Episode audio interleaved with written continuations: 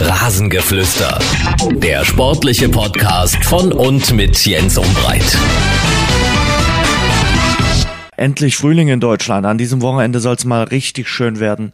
Ah, wird auch Zeit, oder? Dankeschön an euch, dass ihr aufs Rasengeflüster in den letzten Wochen wieder so reichhaltig zugegriffen habt. Danke auch für die Nachrichten, zum Beispiel an Gregor oder Matthias habe ich mich sehr gefreut, äh, weil dieses Feedback tut gut. Ihr wisst ja, ich bin ja immer noch so ein bisschen am überlegen, wie geht's weiter mit dem Rasengeflüster? Ist das zu viel Dynamo? Sind wir gerade ausgewogen? Wie machen wir weiter in der neuen Saison? Deshalb freue ich mich über Feedback und wenn es dann noch Lob gibt, umso mehr. Jetzt freue ich mich sehr auf den Ausblick auf das kommende Wochenende. Wird richtig spannend. Im Abstiegskampf, dann haben wir quasi die Generalprobe fürs Pokalfinale schon mal fünf Tage zuvor. Und über all das sprechen wir jetzt mit Sky-Kommentator Martin Groß. Der ist morgen in Dortmund und dann am Sonntag in Frankfurt. Unser Interview. Von den Kollegen von Sky, Kommentator Martin Groß. Martin, guten Tag, hallo. Ja, hallo. Freue mich auch da zu sein. Mal einmal mehr. Wir freuen uns auch und schauen zunächst äh, in den Rückspiegel. Manchester gegen Chelsea ist das Champions League Finale. Stehen die beiden Teams zurecht dort in diesem Endspiel in Istanbul Ende Mai? Ich finde ja. Also, auch wenn es jetzt nicht so hochspektakulär war, wenn wir uns das nochmal so vergegenwärtigen. Ich persönlich hatte ja von City gegen PSG schon fast Spektakel er erwartet es zu viel, aber erhofft. Und dann hat sich City mit ein paar Holplern und Rumplern im Hinspiel, aber insgesamt finde ich doch sehr sicher durchgesetzt. Und das ist halt irgendwie eine Maschine. Und irgendwie habe ich so das Gefühl, dass Chelsea mit Tuchel, Havertz, Werner auf dem Weg in eine ähnliche Richtung ist. Denn so wie sie sich dann gegen Real rausgespielt haben, im positiven Sinne aus diesem Halbfinale, das hatte ja auch was ähm, total souveränes kaum Wackler drin, so für meine Begriffe zumindest. Und ja, am Ende hat sogar Timo Werner noch getroffen, was ihn selber ja auch gefreut hat und der Trainer mit Sicherheit auch, nachdem es im Hinspiel ja diesen Bock gab. Also ähm, ich finde, das sind zwei Mannschaften, die da zu Recht drin stehen. Und ich bin wirklich gespannt drauf, welche Art von Maschine sich dann letztlich da durchsetzt. Wahnsinn, was Thomas Tuchel da in 99 Tagen beim FC Chelsea geleistet hat, als der übernommen hat, waren die Neunte. Absolut. Ähm, ja. Er hat sie ins äh, Champions League Finale, ins FA Cup Finale geführt. Äh, Champions League Qualifikation sieht auch sehr gut aus. Also der hat das Prädikat Feuerwehrmann. Obwohl er das gar nicht will. Also ich finde, ich finde, ja, genau, genau. Also ich finde eher, er sollte das Prädikat internationaler Spitzentrainer bekommen. Ja? Bei uns äh, hat er ja immer noch so dieses, ich will fast sagen Stigma, also so, so ein Zettel auf der Stirn kleben, ein bisschen verrückt und dann kommt er auch vielleicht hier und da noch mit irgendwie Schonkost um die Ecke und so weiter und so fort. Mainzer Anfangszeit, hoppala, wer ist das denn? Schlägt auch mal die Bayern mit Mainz, hurra. Äh, dann der Wechsel nach Dortmund, wo es dann ja eben mit der Führungsetage nicht so richtig funktioniert hat, aber die Mannschaft ja gut funktioniert hat. Ich meine, die sind Pokalsieger geworden, darf man ja nicht vergessen. Und dann ähm, haben natürlich trotzdem immer noch Leute gesagt, was will er denn in Paris? Was wollen die mit Thomas Tuchel? Ja, der, also der, der Gesundheitsfanatiker, wie will der denn mit Neymar und Mbappé und was weiß ich nicht allem umgehen? Aber der hat's hinbekommen. Hat die Kabine, soweit ich das gehört habe, eigentlich immer ganz gut im Griff gehabt, aber auch da hat's dann eben auf der Führungsebene nicht funktioniert. Trotzdem Meister in Frankreich geworden, Pokalsieger in Frankreich geworden. Und jetzt gibt's natürlich immer die Besserwisser, die sagen, ja, französische Liga und so, äh, das ist ja keine Liga, Mickey Mouse. Aber muss man trotzdem erstmal machen und Champions League Finale. Und wir alle haben, glaube ich, noch in Erinnerung, dass das Champions League Finale gegen die Bayern auch eine enge Geschichte war.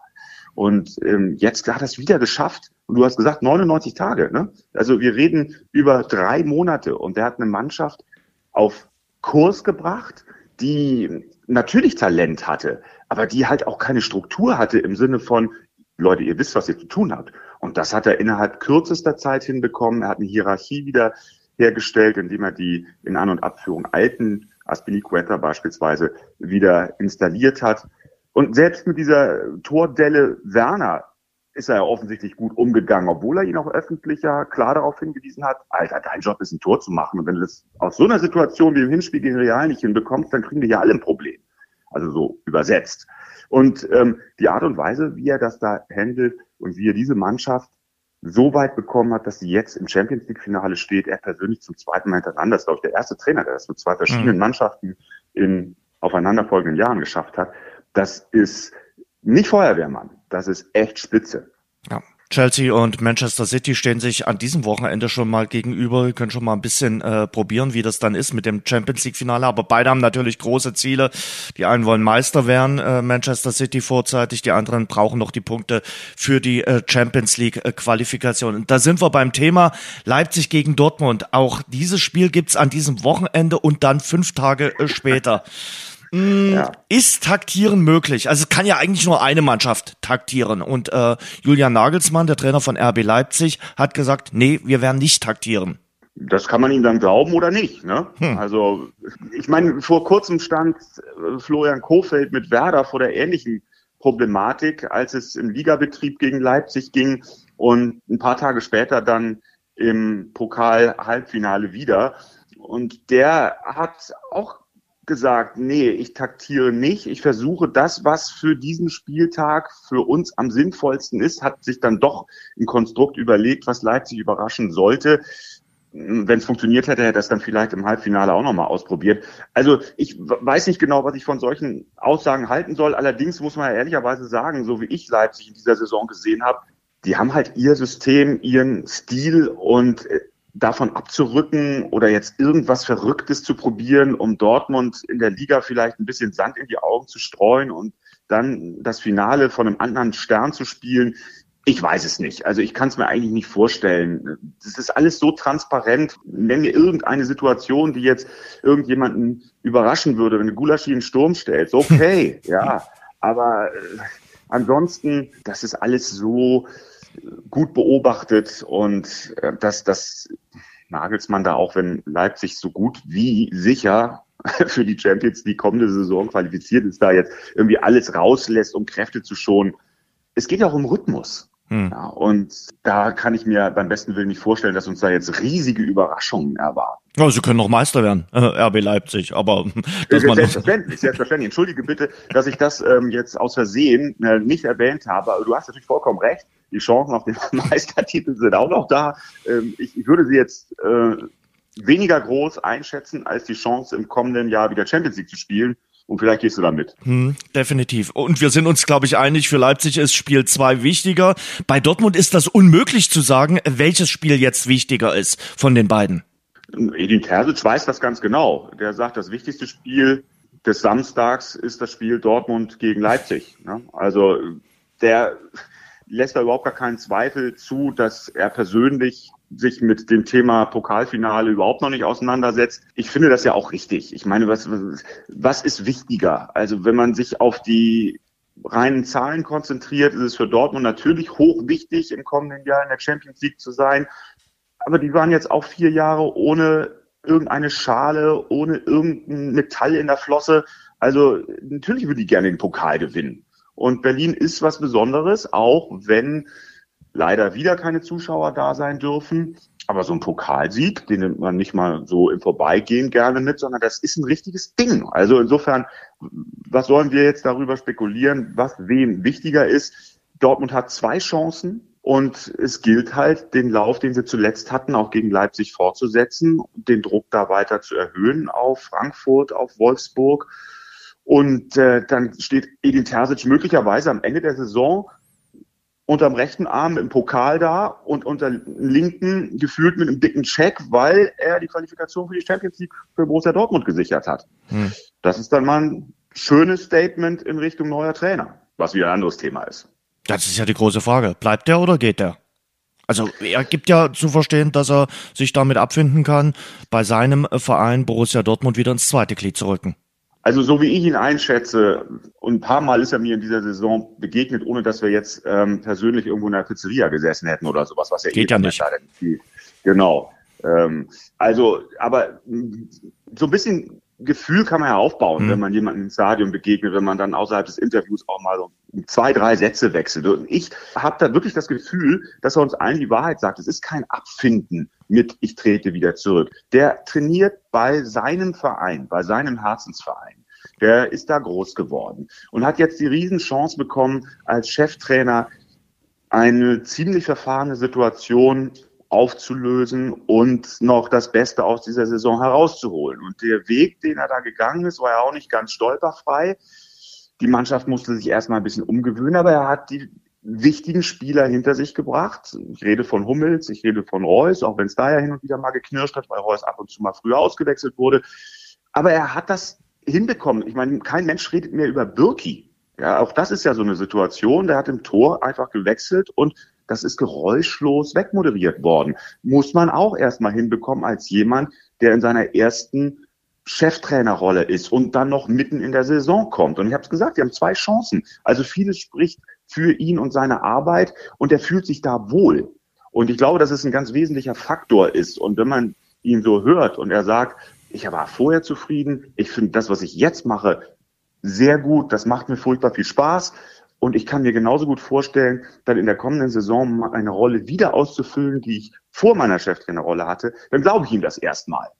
Und der, mir fehlt ein bisschen die Fantasie, welcher Verein da jetzt um die Ecke kommen sollte, ähm, um ihm dann auch dieses Wohlfühlen so zu vermitteln, dass er sagt, dafür gebe ich jetzt meinen Job auf. Und sind wir mal ehrlich, ich schätze Marco Rose sehr. Wer aber kann von uns vorhersagen, wie die Situation mit Rose in Dortmund sich entwickeln wird? Auf einmal braucht Dortmund einen Edin Terzic, weil es mit Rose irgendwie nicht harmoniert. Wer weiß denn das schon? Es kann natürlich auch sein, es geht super mit den beiden nach vorne los und wir unterhalten uns in einem halben Jahr darüber, dass Dortmund nicht mehr einzufangen ist und Bayern als Meister ablösen wird. Also nochmal, ich weiß es nicht, ich weiß nicht, ob du hellseherische Fähigkeiten hast. Stand jetzt würde ich sagen, Terzic kann ich glauben, glaube ich, dass er über den Sommer erstmal seinen Schritt in den Trainerstab von Marco Rose macht. Wenn ich die hätte, würde ich auch ganz, ganz gerne äh, andere Dinge noch wissen wollen äh, in der Zukunft. Äh, aber die fehlen mir so ein bisschen.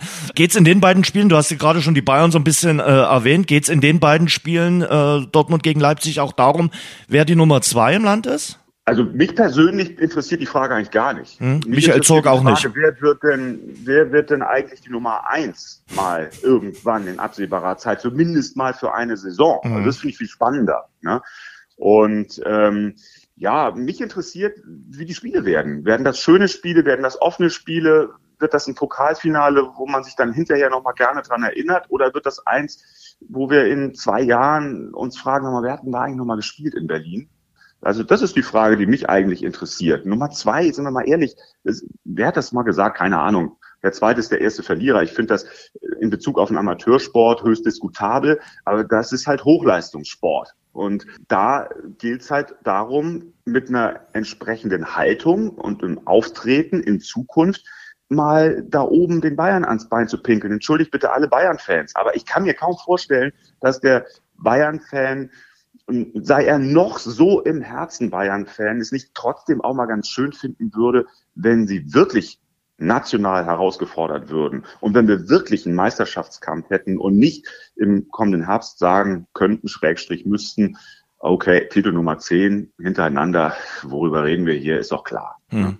So haben Sie das Abonnement aktuell auf den Meistertitel zum neunten Mal in Folge. Ähm, Sie haben morgen äh, den zweiten Matchball. Verwandeln Sie den morgen selbst oder sind Sie um 17.20 Uhr dann schon deutscher Meister? Oder bleibt alles offen? Geht da auch?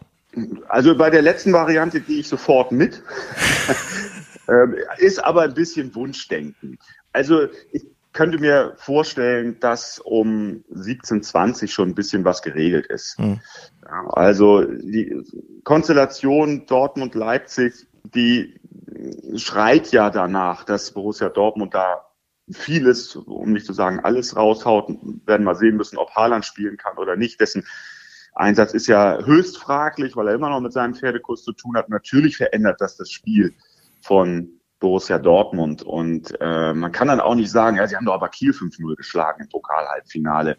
Das sind schon noch ein paar Unterschiede zwischen Kiel und Leipzig. Und nicht nur was die Liga angeht, sondern eben auch im Auftreten. Und Leipzig mit der Art und Weise, wie Leipzig Fußball spielt und deutlich höher äh, gegenpresst, öffnet hinter der Kette halt ein paar Räume. Und da ist Haaland natürlich derjenige, der extrem gefährlich wäre für RB wenn er denn nicht kann, müssen sie es halt anders lösen. Und das wird eine von mehreren Aufgaben sein. Aber ich kann mir eben schon vorstellen, dass Dortmund in der Lage ist, Leipzig ähm, einen Auswärtssieg zu verstellen. Und dann reden wir um 17.20 Uhr eben, ja, doch wahrscheinlich schon darüber, dass der FC Bayern München der Meisterschale wieder ein Stück näher gekommen ist oder sogar schon virtuell Meister ist. Mhm. Also es wird sicherlich mit gebremsten Schaum äh, gefeiert werden, auch aufgrund der Umstände.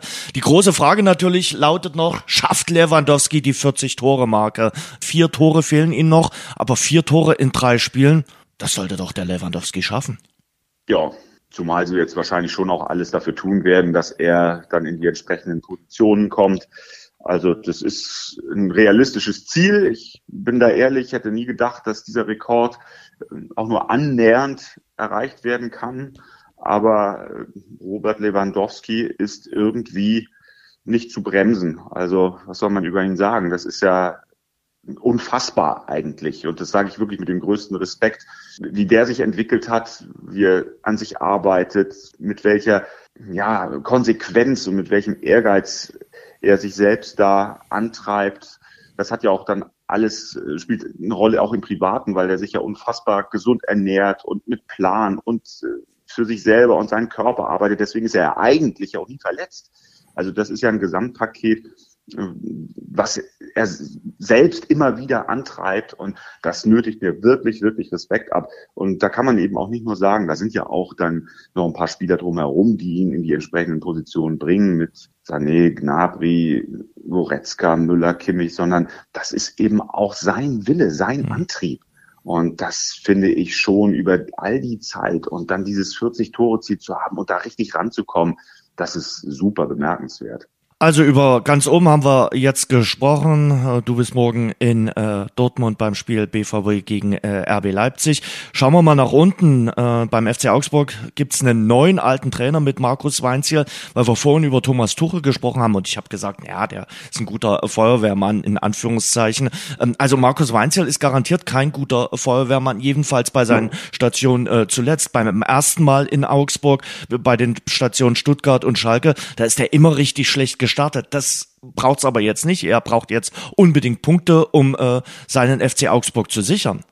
Genau. Und offensichtlich hat Stefan Reuter diese Qualität in ihm gesehen, sonst hätten sie ja nicht geholt.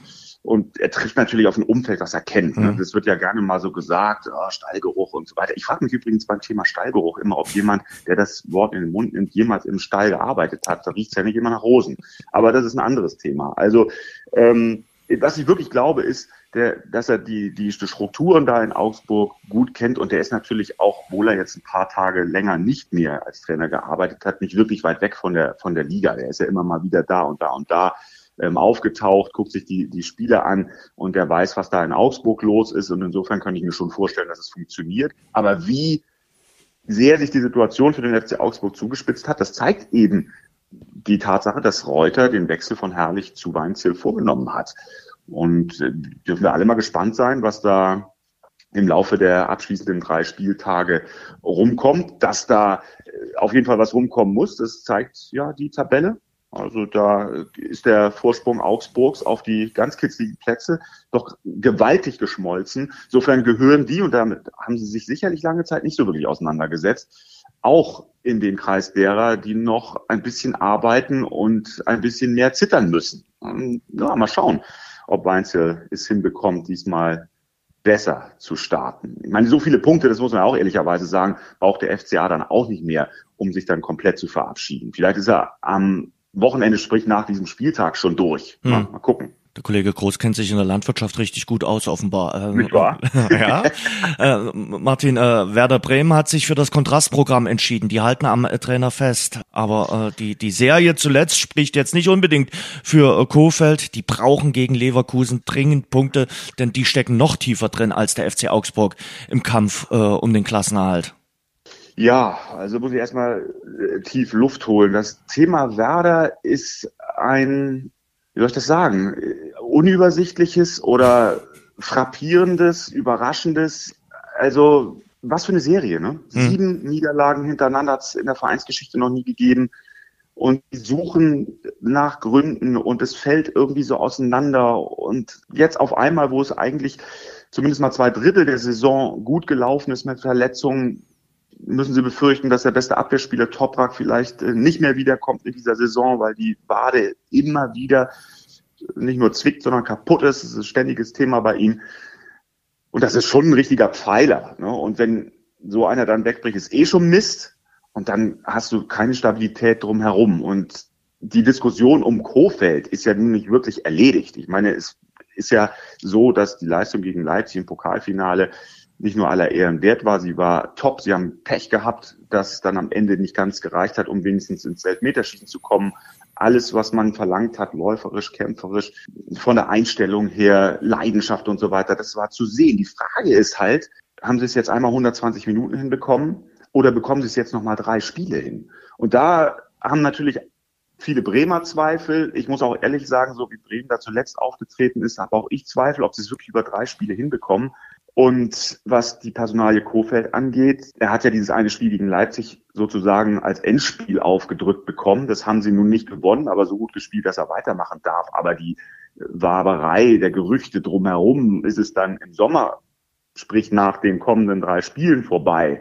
Oder was ist jetzt eigentlich mit ihm? Die ganze Geschichte geht ja weiter. Definitiv. Und bei all dem, was man Profis immer an Professionalität unterstellen darf, ich kann mir nicht vorstellen, dass es so komplett vorbeigeht an der Mannschaft. Was ist jetzt eigentlich mit unserem Trainer? Hm. Wir haben jetzt richtig den Arsch aufgerissen. Ähm, das, das war wichtig auch für uns. Ja, wir spielen natürlich für einen Verein, okay, und äh, hin und wieder auch für einen Trainer vielleicht, aber in erster Linie mal für sich selbst. Das, das war für Selbstvertrauen wichtig. Wir können es, okay. Aber was ist jetzt eigentlich mit demjenigen, der uns hier anleitet, der uns was vorgibt? Ich wäre nicht so, dass ich sagen könnte, es ist mir doch alles scheißegal. Es ist mir wurscht, wer in drei Wochen hier vielleicht das Zepter schwingt. Damit beschäftigt sich ja der ein oder andere Spieler auch, wer im Sommer dann sein Chef sein könnte. Und es werden ja schon ja. mögliche Nachfolgekandidaten fleißig gehandelt. Ja, und alles, was ablenkt von dem, was dann aktuell auf dem Platz zu leisten ist, ist natürlich ein Prozentpunkt, der fehlen könnte. Hm. Und damit will ich es jetzt nicht überzeichnen, aber es ist ja immer so, wenn du mit den Trainern sprichst im Abstiegskampf, die versuchen ja genau das zu verhindern. Einfach den Blick wie heißt es immer so schön, auf das nächste Spiel. Ne? Wir gucken nur von Spiel zu Spiel. Ist uns wurscht, was rechts und links passiert. Das ist ja der Versuch. Und wenn du dann halt äh, drumherum noch diverse andere Themen hast, ob das nun eine Reihe von Verletzungen ist oder eben eine Diskussion um den Trainer oder, oder, oder, dann ähm, wird's halt noch schwieriger. Insofern habe ich bei Bremen, ja, was soll ich sagen, ein ungutes Gefühl im Sinne, dass die jetzt nochmal einen richtigen Lauf hinlegen. Ich glaube, die werden halt bis zum Ende, und das ist ein toller Prophet jetzt hier, dann halt richtig zittern müssen. Ne? Wie ist das Gefühl bei äh, Mainz 05? Du bist am Sonntag bei Frankfurt gegen Mainz. Muss Mainz denn noch zittern? Eigentlich ja nicht, äh, denn es gewinnen ja jetzt nicht alle dort unten im äh, Keller, da nimmt man sich gegenseitig die Punkte weg. Und was für Mainz spricht, ist auch der Lauf der letzten Wochen und Monate, den sie da einfach haben. Dem ist fast nichts hinzuzufügen. Also Mainz ist ja überragend. Ne? Also man, all die, die Mainz vielleicht nicht so gerne mögen, sagen jetzt, was quatscht der?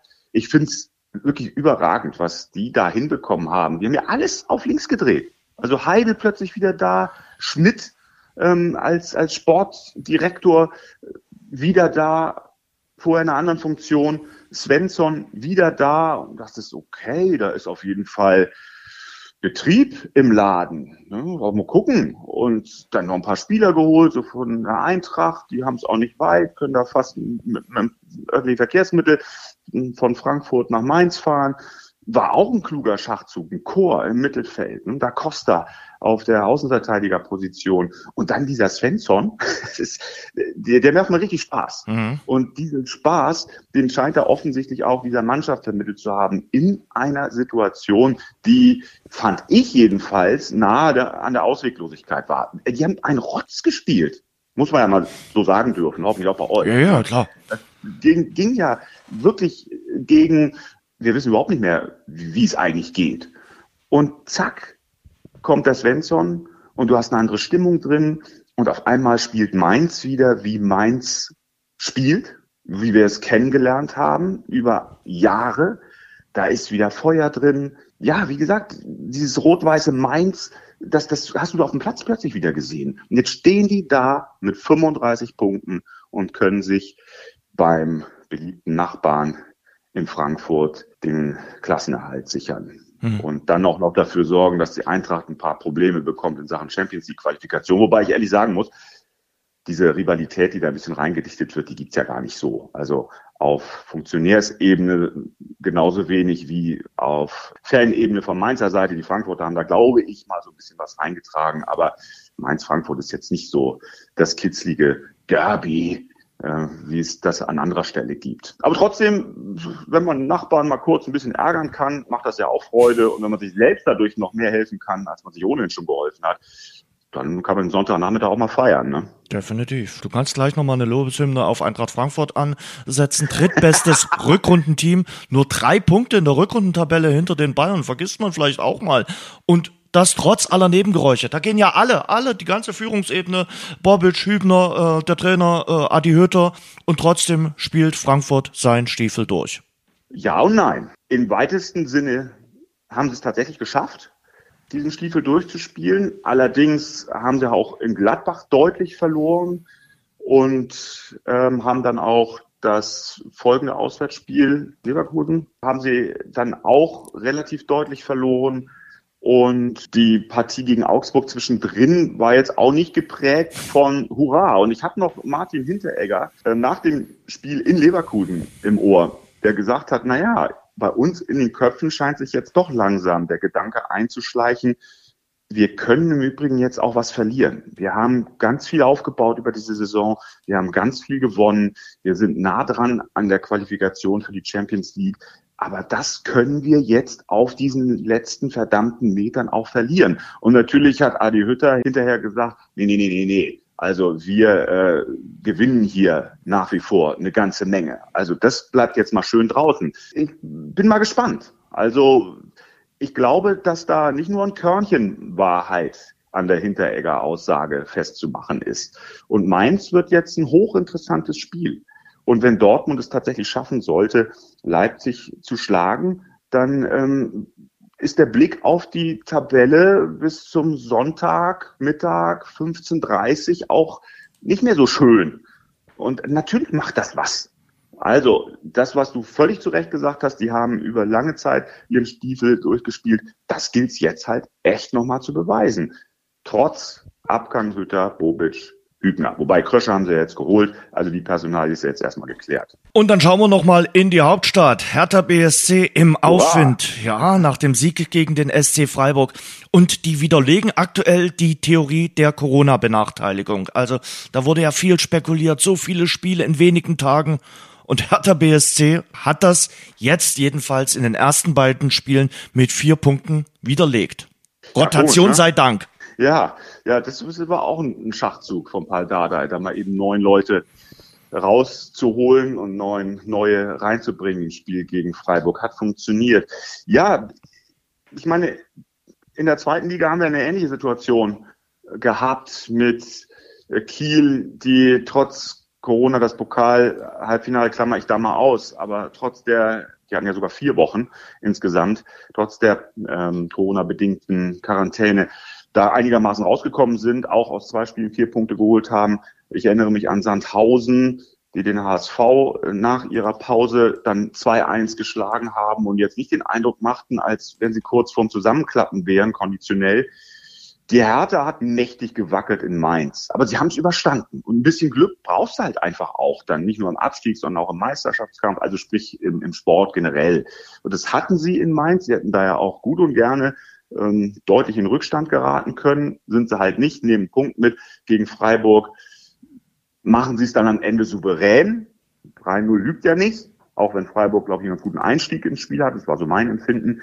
Und jetzt haben sie vier Punkte, haben sich zunächst mal vorbeigeschoben am ersten FC Köln. Und wenn man sich das Restprogramm so anschaut, dann sind ein bisschen freundlichere Blicke angebracht. Also Zuversicht in Sachen, wir schaffen es tatsächlich, dem Abstieg zu entgehen, darf sich wieder mehr verbreiten. Ich persönlich zweifle nach wie vor daran, dass das jetzt die große Wende hin zum Aufrollen des Feldes hin nach Europa ist. Das war ja vor einigen Wochen dann auch nochmal Thema bei Hertha. Ne? Wir rollen das Feld von hinten auf und springen nach Europa.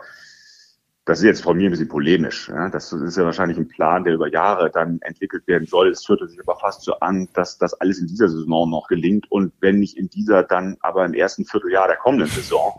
Äh, ich würde mir dann hin und wieder mal ein bisschen mehr Demut wünschen, auch wenn man in der Hauptstadt beheimatet ist. Aber die sollen machen, wie sie wollen. Fakt ist, jetzt haben diese vier Punkte erstmal darüber geholfen, den 17. Platz zu verlassen.